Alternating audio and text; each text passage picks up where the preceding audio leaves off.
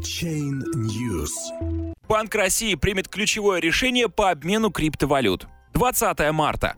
Разногласия между Минфином и Центробанком устранены. Последнее слово в вопросе обмена криптовалют остается за регулятором.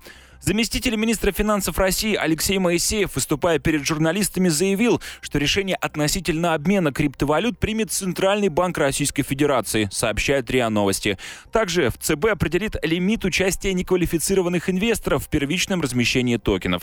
Проект федерального закона о цифровых финансовых активах был опубликован Минфином 25 января. Документ призван определить правовой статус криптовалют, майнинга, токенов и ICO в России. Согласно законопроекту, вся деятельность, связанная с обменом криптовалют на другие криптовалюты, фиатные деньги или иное имущество должна вестись только через оператора обмена цифровых финансовых активов.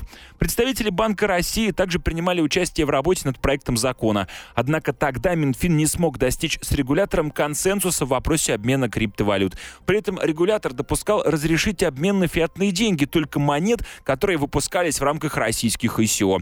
Минфин, в свою очередь, аргументировал свою позицию тем, что подобные запреты приведут лишь к уходу сделок с цифровыми активами на неконтролируемый черный рынок. Теперь разногласия между ведомствами устранены. Конечное слово остается за Центробанком. Также напомним, что рабочая группа на совещании в Минэкономразвития одобрила поправки к законопроекту о цифровых финансовых активах. В списке одобренных инициатив налоговые льготы на прибыль от операций с цифровыми активами, увеличение лимита для неквалифицированных инвесторов с 50 до 500 тысяч рублей и упразднение ограничений для иностранцев на инвестиции в монеты, выпущенные на территории Российской Федерации. Поправки поступили на рассмотрение правительственной комиссии.